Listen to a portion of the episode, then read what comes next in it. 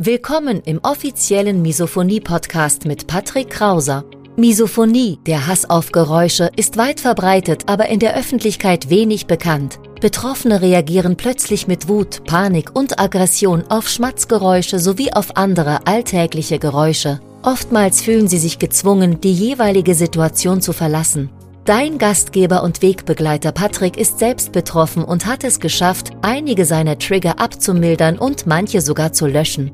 Im Misophonie-Podcast erfährst du, wie auch du deine Reaktion auf Geräusche abmildern kannst, um wieder mehr Lebensfreude und Lebensqualität zu erleben.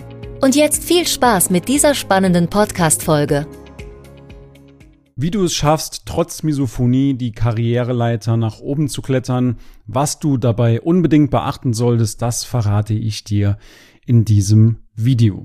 Wenn du eine Position als Abteilungsleiter, als Teamleiter oder Bereichsleiter, vielleicht sogar als Geschäftsführung irgendwo anstrebst, dann solltest du bestimmte Grundprinzipien einhalten, beziehungsweise auch die ein oder andere Stolperstelle, Stolperfalle kennen beziehungsweise auch in deiner Karriereplanung berücksichtigen. Um diese Frage zu beantworten, wie du trotz Misophonie die Karriereleiter nach oben steigen kannst, sollten wir uns zunächst einmal anschauen, dass es branchenspezifische Unterschiede gibt. Einerseits natürlich die sehr konservative Branche, wie zum Beispiel Banken, Versicherungen, Börse und auch entgegengesetzt eher neumodische Branchen wie zum Beispiel Marketing, Vertrieb, Gesundheitswesen. Ich bin der Überzeugung, dass man diese Unterscheidung auf jeden Fall treffen sollte, denn es macht einen Unterschied, ob du mit einem Abteilungsleiter oder mit deinem Vorgesetzten bei der Versicherung, bei der Bank, bei der Börse oder auf dem Amt sprichst oder ob du zu deinem Vorgesetzten gehst in einer Marketingagentur oder im Gesundheitswesen, wo man vielleicht eher für mentale, für psychische Geschichten ein offenes Ohr hat. Wenn du bei einer Bank oder bei einer Versicherung Karriere machen willst, die Karriereleiter nach oben steigen willst, dann solltest du eben unbedingt wissen, dass dieses offene und ehrliche Gespräch über Misophonie auch gegen dich verwendet werden kann. Denn es kann auch sein, in diesen konservativen Branchen, dass man dort eher weniger ein offenes Ohr, eine offene Tür für diese psychischen oder mentalen Störungen hat. Das solltest du unbedingt wissen und auch mitnehmen, denn wenn es um die Besetzung einer neuen Stelle geht, dann kann es natürlich sein, dass dieses offene und ehrliche Gespräch über Misophonie vielleicht sogar kontraproduktiv ist, weil der Vorgesetzte vielleicht sogar denkt, du bist nicht belastbar oder du kannst nur unter bestimmten Bedingungen konzentriert arbeiten. Und letzten Endes solltest du das eben wissen, dass dieses offene Gespräch gegen dich verwendet werden kann. Pauschalisieren kann man an dieser Stelle natürlich nicht.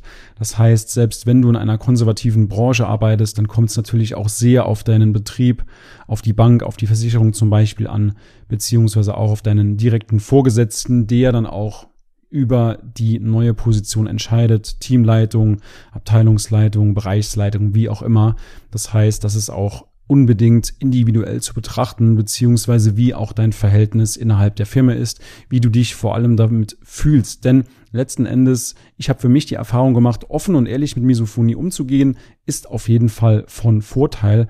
Aber ich habe auch nie die große Karriere in einem Unternehmen angestrebt, sondern war damals immer ganz normaler Angestellter ohne Führungsposition, ohne Verantwortung und habe einfach so meine Arbeit geleistet. Das heißt, selbst wenn du auf Arbeit kaum Probleme oder keine Probleme mit Misophonie hast, offen und ehrlich damit umgehst, dann kann das dir hinten raus natürlich das Genick brechen, wenn es um die Besetzung einer neuen Stelle geht, in einem höheren Hierarchieknoten, dann kann es natürlich sein, dass man sich gegen dich entscheidet und sich dann eher für einen anderen Bewerber zum Beispiel entscheidet. Deswegen mein Tipp an dieser Stelle, wäge auf jeden Fall ab, ob du darüber sprichst, mit wem du darüber sprichst und vor allem wann. Gibt bestimmt günstigere Zeitpunkte oder ungünstigere Zeitpunkte, das Thema anzusprechen. Deswegen, das solltest du auf jeden Fall unbedingt vorher klären und für dich dann auch mal reflektiert haben, ob das so in der Konstellation Sinn macht.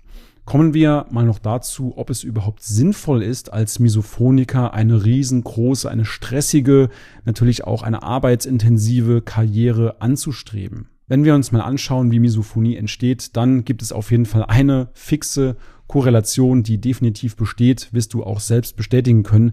Je gestresster du bist, desto häufiger und intensiver wirst du getriggert. Je häufiger und intensiver du getriggert wirst, desto gestresster bist du. Das ist diese Abwärtsspirale, von der ich immer spreche. Das heißt, Stress korreliert direkt mit der Intensität deiner Misophonie. Je gestresster du bist, desto eher wirst du getriggert. Das ist die Abwärtsspirale. Natürlich gibt es auch das Pendant, die Aufwärtsspirale. Das heißt, je entspannter und ausgelassener, je glücklicher du bist, desto seltener wirst du getriggert. Und Dr. Jane Gregory beschreibt das sehr, sehr schön in ihrem Buch Sounds Like Misophonia dass man Misophonie eben assoziativ erlernt. Das heißt, du hast irgendwann mal Reiz mit einer Reaktion verbunden, zum Beispiel damals, so wie ich, am Essenstisch. Ich habe am Essenstisch gesessen und musste meinem Vater beim Essen zuhören. Das war wahrscheinlich, so wie ich mich erinnere, der erste Impuls beziehungsweise der erste Reiz, den ich damals so aufgenommen habe und dann mit Wut, Panik, Ekel, Kampf oder Fluchtreaktion auf dieses Essen reagiert habe. Und so habe ich eben diese Verbindung hergestellt und Dr. Jane Gregory beschreibt das auch sehr, sehr schön in ihrem Buch Sounds Like Misophonia, dass man diese Verbindung, diese Assoziation durch inhibitorisches Lernen, also gegenteiliges Lernen, wieder auflösen kann.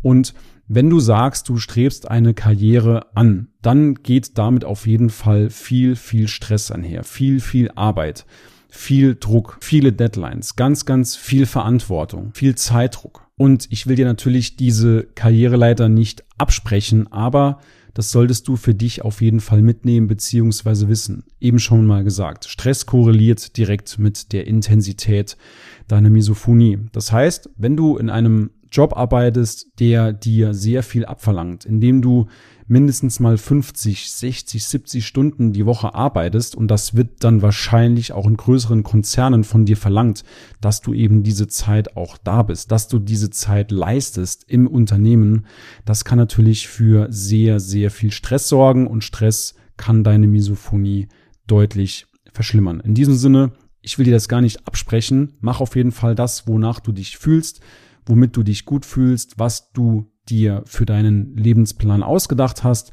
Aber letzten Endes diesen Impuls möchte ich dir auf jeden Fall mitgeben, dass du dich auch entsprechend vorbereiten und schützen kannst. Und wenn du sagst, du hättest gerne Unterstützung dabei beim Kampf gegen Misophonie, dann weißt du, wo du uns findest. Du findest unter dem Video beziehungsweise im Podcast in den Show Notes einen Link www.patrickkrauser.de.